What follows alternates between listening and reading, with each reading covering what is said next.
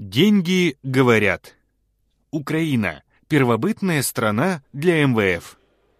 А, гривна.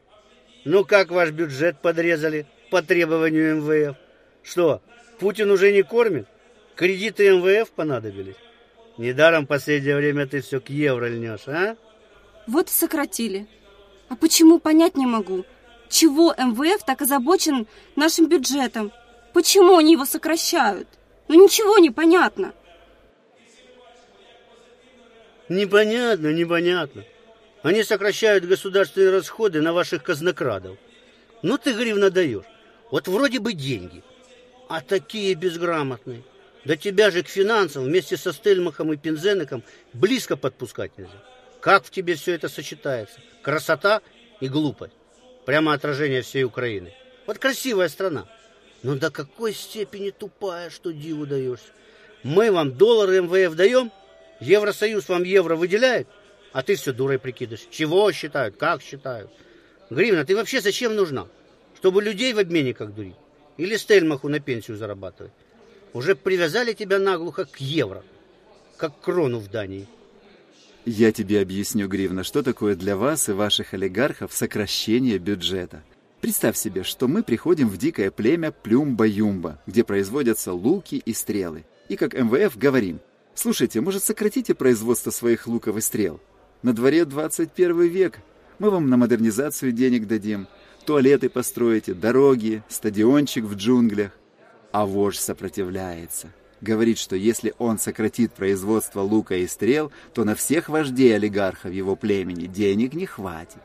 Вот сейчас МВФ и добился, чтобы вместе с сокращением бюджета подсократить количество ваших вождей-олигархов, которые продолжают зарабатывать на луках и стрелах. А в нашем случае попросту заниматься казнократством с помощью НДС, госзакупок и дотаций. Вот, вот. Вот и я думал, что Украина племя Трипольское, а мы, россияне, кредитов МВФ не берем. У нас газ и Путин. А вас, дебилов, вообще в Лондоне чукчами называют. Ваш сенатор Чукотки в Лондоне яхты и подводные лодки заказывает. И футбол Великобритании финансирует. Поэтому про дефицит бюджета с вами никто говорить и не будет. Потому что Чукчи, у вас этот газ и Путин всю голову изъел. Вы все равно рано или поздно в дефолт свалитесь. У вас же 50 олигархов все деньги из страны повыкачивали. Только не в рублях, рубль. Ты, как у вас в Москве говорят, нафиг никому не нужен. А в нас евро и долларах. Все ваши нуждаются. Чтобы себе же дома покупать. У нас. Машины покупать. У нас. Технику, технологии. У нас. В банке наши складывать. А у вас, россиян, как всегда, газ и Путин останутся. Так у нас же не стрелы и копья, а шахты и металлурги. Гривночка, шахты и металлурги для мира это все равно, что копья в 21 веке. Сокращать вам это дикое производство надо. Да еще количество сельских жителей сокращать. Да землицу в оборот пускать. Хорошо, что вы хоть МВФ слушаетесь. Янукович в этом молодец, чуйка есть. Может быть, со временем и от олигархов избавиться.